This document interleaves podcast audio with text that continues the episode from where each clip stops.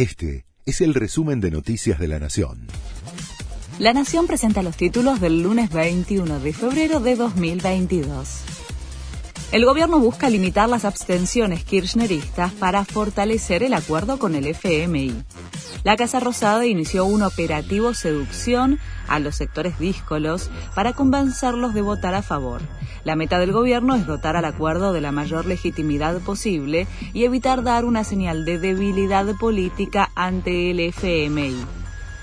Hoy comienza el ciclo lectivo en la ciudad de Buenos Aires y Mendoza es para sumar días de clases tras dos años de cierres e interrupciones por la pandemia.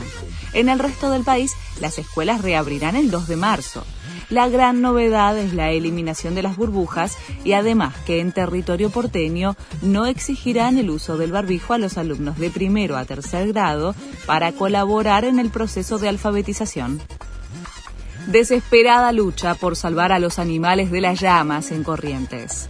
En el corazón de los esteros de Liberá, el fuego es incontrolable. Las llamas arrasan con la reserva natural, que es un pulmón del litoral.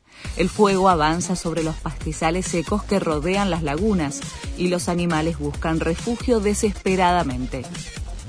Santiago Maratea recaudó más de 100 millones de pesos para ayudar a Corrientes. El influencer lanzó el sábado a la noche un pedido para ayudar a los bomberos que combaten el fuego de la provincia. En pocas horas ya había conseguido más de 100 millones de pesos, cifra que no para de crecer y que celebró con un vivo en Instagram junto con sus seguidores. Ganó Boca y ganó River. Los Eneises, de local en Vélez, superaron a Central 2 a 1 y los Millonarios se impusieron en Rosario 2 a 0 frente a Newell's. De esta manera, tanto Boca como River lograron su segunda victoria consecutiva en la tercera fecha de la Copa de la Liga. Este fue el resumen de Noticias de la Nación.